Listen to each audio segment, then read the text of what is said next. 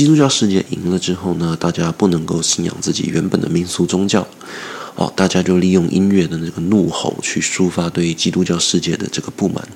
这也是为什么大部分的大部分的 heavy metal 里面都会有撒旦崇拜，还有反基督教的这种元素。这就是可以追溯。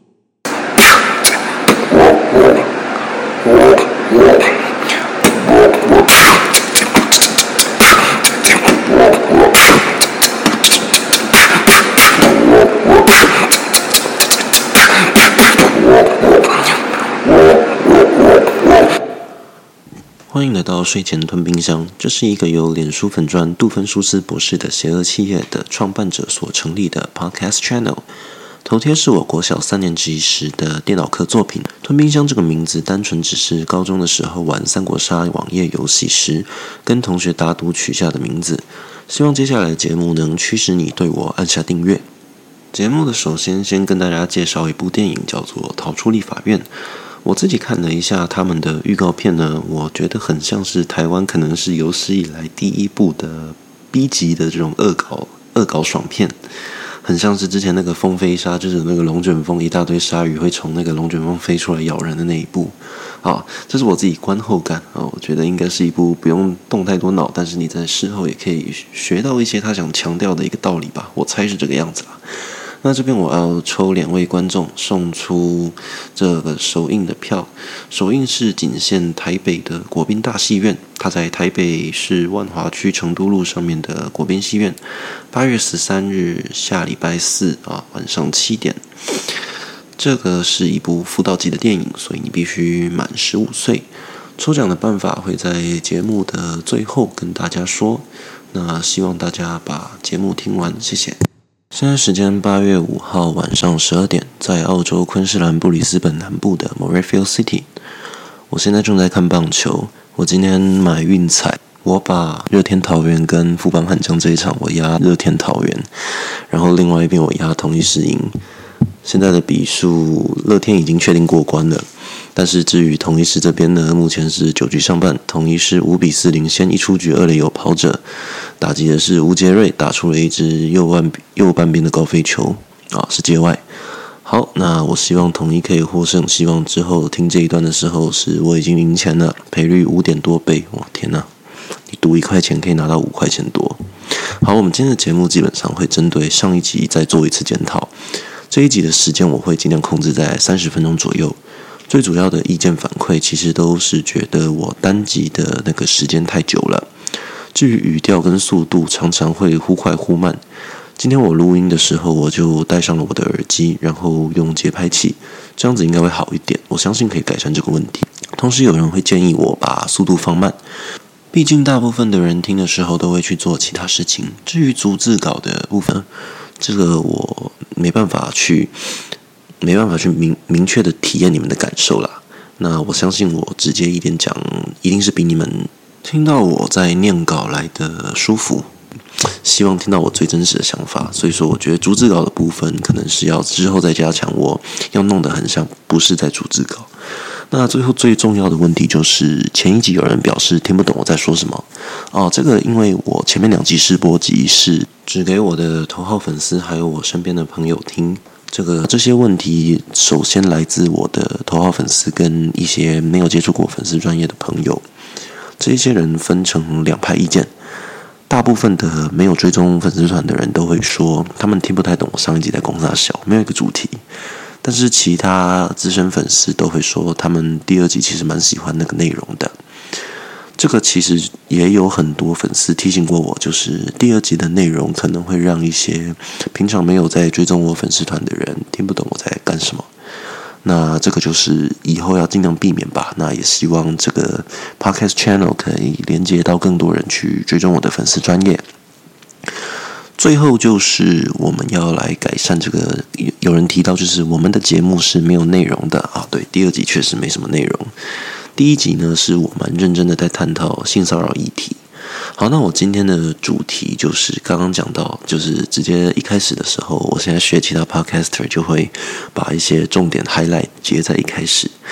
今天是我想要聊一聊关于历史跟歌曲啊，这听起来很无聊，但是其实是蛮酷的一个东西。就像是大家听闪灵的歌，常常会听到一些台湾历史的元素，但是你不能够理解那个细项。今天主要会来好好的聊一下这些东西，同时也会请教一些我身边的音乐前辈。那我也会学其他有名的 podcast 一样，用了一个还不错的开场音乐。好，好，我刚刚抓到，我其实前面还是用了很多的那啊，对。不错吧？我还是想跟大家炫耀一下。我觉得这个律师他虽然给我的那个声音跟我自己的声音不一样，但是他的那一段 beatbox 其实其实我觉得不错，是有激发到脑内的多巴胺，让人家觉得很厉害的一个 beatbox。我发现这个拿去剪辑当片头曲的这个效果应该是不错的。好，那现在九局上半，统一狮结束了他们的攻击，只要九局下半，啊，陈韵文可以把胜利守住。基本上我就可以现赚十块澳币哦。哎，对了，就是说到陈云文，他是屏东高中毕业的。我那时候当兵的时候，有一个邻兵，啊，不是邻兵，他是隔壁单位的，他叫曹维阳，现在好像在味全龙队的二军吧。呃，他当初是有一场屏东高中对上对上哪一队我忘记了，就是传统名校一个高中球队。那他们是用一比零获胜，前面八局好像就是那个。就是分别有一个人投了八局，跟一个人是当最后的终结者。其中一个是陈韵文，现在统一当终结者；另外一位就是那个曹维阳啊。我只是想炫耀一下，我跟职棒球员一起当过兵，虽然不是同一个单位。之所以会想要做今天这个主题，主要是因为刚才我回去了 YouTube，看到我以前按赞的影片，有一个是那个灭火器的《曾经疯狂》。这首歌基本上讲的就是陈金峰隐退之后，那灭火器为他做的一首歌。这首歌也讲到了一些陈金峰过往的一些历史记录吧。那我因为这首歌也连接到了美秀集团的做这戏郎做事人。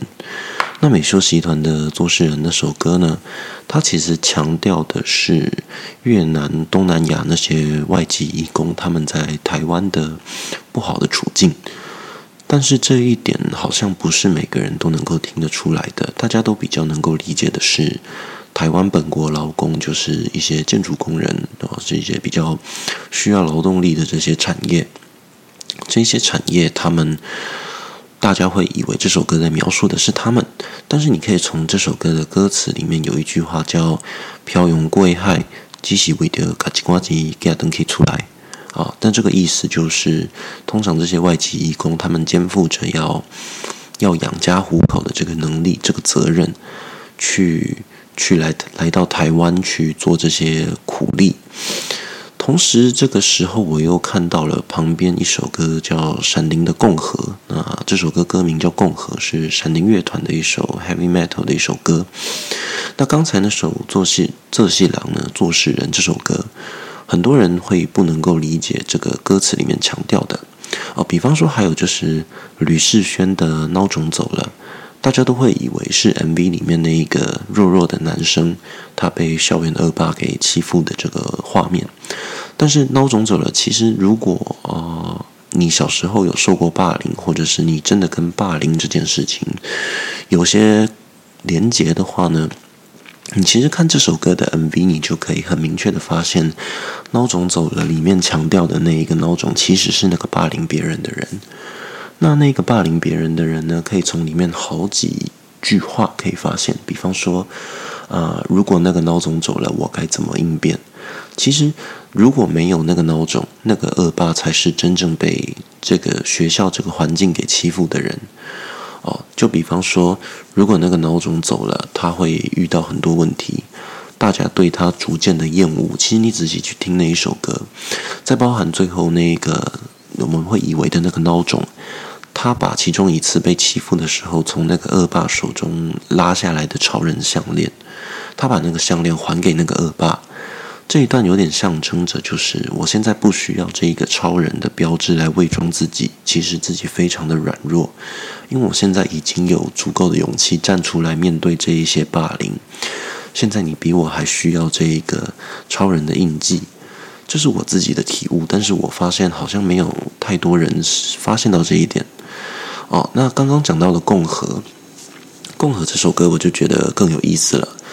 我看了一下，好像林长佐是在史明老师当初还在世的时候，他拿着录音笔到加护病房给史明老师录下的第一句话，开头就是“台湾民族主义”，台湾民族，台湾民族主义啊，不好意思，台语没有到非常的好，没有到非常的标准。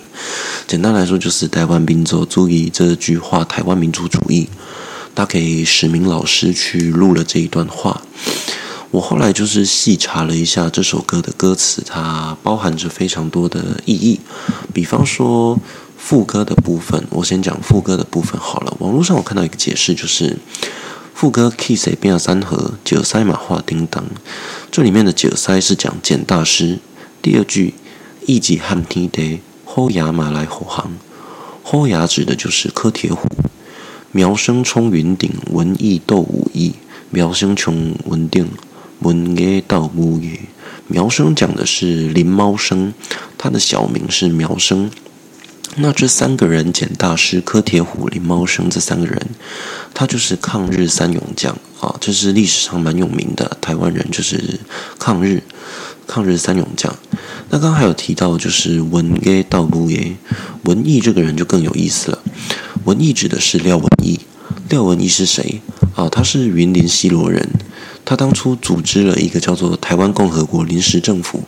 这个台湾共和国临时政府厉害到什么地步呢？这个又要提到一个人叫陈志雄。陈志雄因为当初在越南打拼的时候，认识到了越南的国父，他帮助越南独立战争，帮助了很多东西。那后来跟越南的国父也是很好的朋友，甚至后来呢，台湾临时政府廖文毅的这个台湾临时政府，甚至获得马来西亚官方的承认。那他们当初还参加了马来西亚的国庆啊，这个临时政府算是一个呃被国际上半认可的一个政府。但是后来国民党抓了廖文毅的儿子，要求廖文毅反台投降啊，这就是另外一个比较细的故事了。那下一句是“义理堂堂，千里昭昭，历史明黑白；义理东东，天地昭昭。”堂跟昭指的就是黄昭堂。那黄昭堂他又是谁呢？记不记得之前有一个叫做“牵手护台湾”啊？两千零四年二二八的时候，台湾有一个活动叫“牵手护台湾”，他是那个活动的总指挥。他是台湾独立建国联盟的主席黄昭堂，哦，那这一段歌词讲的就是黄昭堂。最后史明历史明黑白，这个就不用多做解释，史明大家都认识。那前面这一首歌单纯讲的就只是共和里面，我觉得非常厉害的就是短短的一段副歌，居然包含了六个对台湾历史非常大贡献的人的名字。那还有就是闪灵的另外一首歌，闪灵的另外一首歌叫做《牧城武德殿》，这是他们非常有名的一首歌。那这个音乐之所以吸引我，是因为我自己有读过一些相关的历史文献。啊、呃，木城武德殿其实它强调的是二七部队。什么是二七部队？台湾历史上有一个非常有名的佣兵组织叫二七部队。二七部队名字我忘记组成的原因是什么了，但是他强调的就是当初二二八事件的时候呢，台湾有一群有志之士啊，比方说黄金岛老先生啊、钟义仁啊、谢雪红这一些人，他们组成了一个叫做二七部队。这个二七部队最早是一个治安组织，它成立的一开始并不是要去歼灭国民政府或干什么的。它纯粹只是因为当初国民政府面对到二二八事件的时候，有非常多的台湾人，那这些台湾人他们包围了警察局、军队、军营，他们要求军警就是缴械投降。那些军警确实有缴械投降，那人民甚至是占领了警察局跟一些军营吧。但是这时候就出现了一个问题，很多地方上的黑道。就是一些恶势力，他们趁机作乱。这个趁机作乱就是去偷、去抢很多军警缴械缴出来的械，比方说手榴弹啊、长枪、短枪这些东西，被这些地痞流氓给占有了。那同时，他们也利用这个无政府的状态去烧杀掳掠。那这个时候就有一群有志之士组了一个治安部队吧，那就是保护大家的安全，去统一管理那一些军警缴械的那些弹药跟军警缴械的那些长枪。那久而久之，大家发现这一些国民政府并没有很很有诚意的想要跟民众和谈。那随后就变成了一个武装部队。他们最强盛的时候，甚至是管理了整个中台湾。但是到了后期，这也是中国人的劣根性吧，华人的一个劣根性。他们到了后期呢，他们这些人被地方的士绅出卖啊？为什么出卖？那些地方的士绅担心自己的钱财跟自己的一些家世背景，就是怕会被国民政府抄家灭族，所以他们选择在这个时候当了墙头草，当墙头草出卖二七部队的一些资料，让二七部队最后不得不退守山区。他们退守山区，纯粹是担心二十一师部队，国民党的时候派了二十一师部队。他们担心二十一师部队过来跟他们交战的时候，会有台湾的平民百姓遭殃，所以他们选择退到了南投的埔里，南投埔里的山区，于是就是一个最后的苟延残喘了。那最后的苟延残喘的阶段呢，他们把一间武德殿，南投山区的一间武德殿，就是武庙，他们把那间武庙当做他们最后的据点。那最后的据点呢，就是。一间武庙非常简陋、简陋的一个地方，甚至在最后他们招募的时候，只来了零星个位数的人。那个时候，最后人数只剩下了一百多人。这个时候呢，有一群人带领半数的人去进攻日月潭发电厂，在没有损失任何一个人的情况下，顺利的攻下啊，国民党的军队投降。那剩下另外一群人呢，他们选择坚持到最后。面对到国民党二十一师部队，这几十名学生兵跟青年军，他们在黄金岛老先生的带领下，他们以个位数的伤亡，去造成了国民党二十一师部队，那是上千人的部队，造成了他们国民党愿意承认的就有上百人，利用地形的优势，还有收缴来的手榴弹跟枪支，他们在山区迂回作战，跟国民党打仗。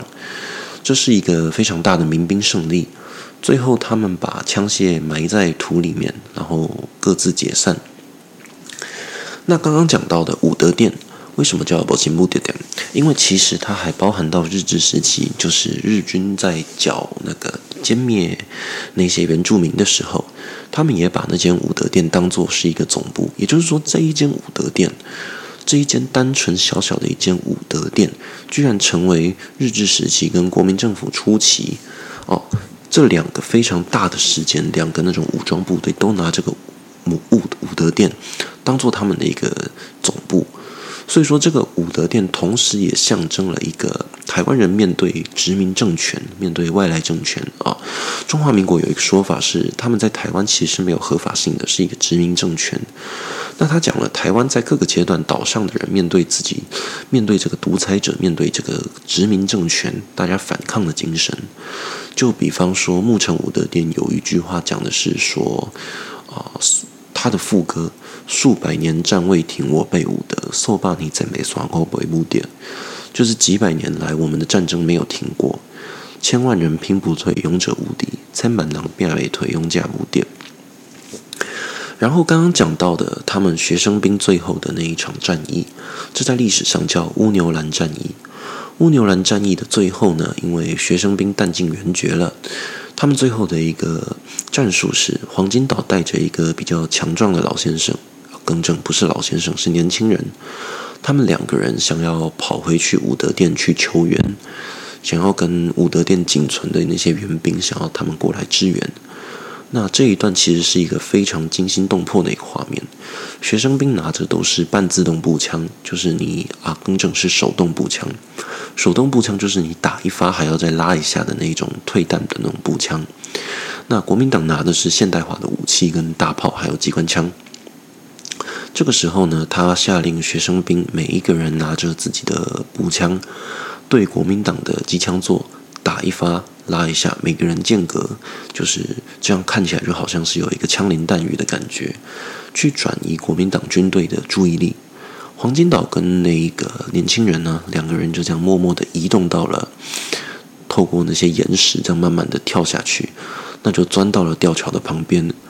最后，他们从吊桥上冲过去，那一些学生兵拿着子弹一发一发的打，确实成功吸引了国民党二十一师部队的注意力。黄金岛带着那一个年轻人，他们就从吊桥这样冲过去，但是在最后快要到达尾端的时候，还是被发现了。这个时候，国民党的机枪座对他们开火，哦，从黄金岛跟那个老年轻人的背后开火，将枪的那个子弹扫射过来，但是在最后一刹那，他们成功的跑过那个吊桥，躲在一颗大石头后面。这一段是非常有电影的那种震撼的画面。但是很不幸的，他们回到了武德殿，发现人都已经空了，大家都撤退了，直到大势已去。随后呢，他们回到那个吊桥的现场，发现学生兵也都各自撤退了。这个木城武德殿讲的就是乌牛兰战役跟武德殿的这个历史渊源。那刚刚讲到的乌牛兰呢，还有一首歌叫《乌牛兰大护法》。这首歌讲到的是本地的一个宗教民俗信仰，但是它同时也是讲到了乌牛兰战役。所以说，闪灵乐团的歌之所以能够红，是因为它的歌词里面包含着非常多台湾过往的历史记忆，它把这些历史事件包含在这些歌词里面。就是很多人听这个 heavy metal 只会觉得这个是一个很简单、很简单的歌词，但它背后包含的历史意义是非常重大的。闪灵除了 heavy metal，还包含了民谣金属。民谣金属通常就是会包含一个地方的文化跟历史。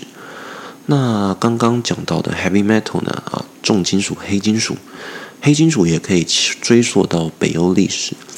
北欧国家一开始是有他们的信仰的，比方说洛基啊、奥丁啊这些，我们大家看复仇者联盟就可以学到的一些神明的这种文化、宗教文化。但在基督教文化入侵北欧之后，为了强迫大家信仰基督教，所以那个时候产生了非常多的战争冲突。最终，基督教世界赢了。基督教世界赢了之后呢，大家不能够信仰自己原本的民俗宗教，哦，大家就利用音乐的那个怒吼去抒发对基督教世界的这个不满。这也是为什么大部分的。基督信仰里面啊，更正，为什么这是大部分的 heavy metal 里面都会有撒旦崇拜，还有反基督教的这种元素，这就是可以追溯的一一件事情。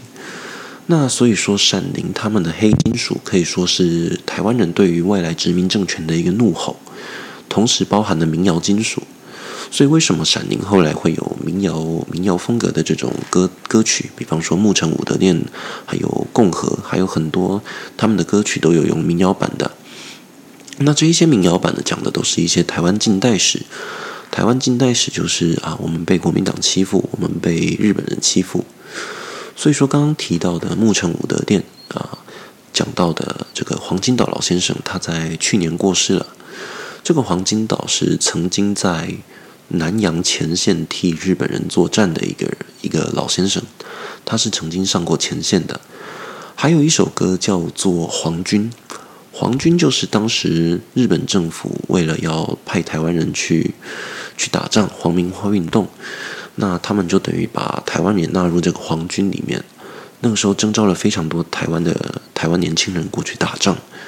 那在《皇军》这首歌有一句歌词是“你伫港边相送”，你在港边相送，然后期待我再次回来，期待我平安回来这样子。那这个我觉得是有一点点影射黄金岛老先生的年轻故事吧。当然，这是我个人的脑补。哦，一些蓝色窗帘。那基本上前面这几首就是今天简单跟各位聊一下这一些近代史台湾历史包含在歌曲里面的一些东西。那节目最后呢，我必须要啊、配合前面的叶配，就是《逃出立法院》这一部电影，《逃出立法院》这一部电影的两张首映电影票，我在这边会送出。怎么送出呢？非常简单，你只要到我的脸书粉专。私信我，私讯我，把票杀来，这样就可以了。啊，把票杀来，就这么的简单一个口诀。那我会在啊、我也忘记时间了，反正就是你听到这首歌你就记。那有没有看运气？我随机抽出两位，这两位可以获得可以获得那个逃出立法院的电影票。好，那本期节目基本上就到这边。那谢谢大家的收听，谢谢。